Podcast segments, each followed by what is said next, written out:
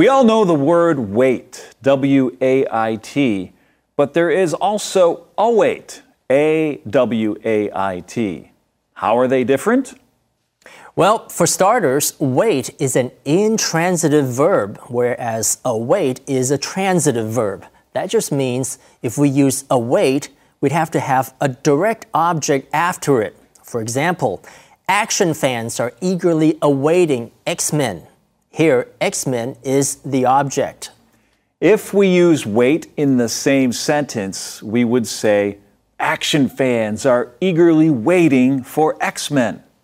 Okay, grammar aside, the biggest difference between these two words is that wait is used a lot more than await.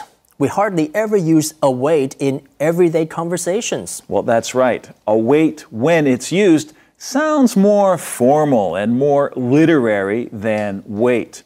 Another subtle difference between the two is that await is used more for intangible or abstract things.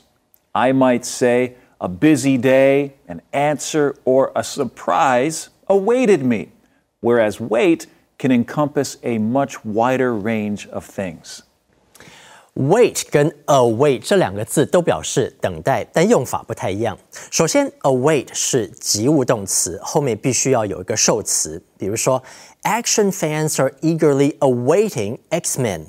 wait 是不及物动词，可以不加受词，也可以加介系词 for 来表示等待的对象。比如说，Action fans are eagerly waiting for X-Men。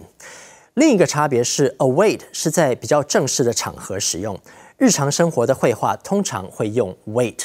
如果朋友迟到，我们会说 I've been waiting for you for an hour，而不会说 I've been awaiting you for an hour。最后，await 常常是用于抽象的事物，比如说 a busy day an answer 或 a surprise awaited me。这就是今天的 Info Cloud，我们下次云端见。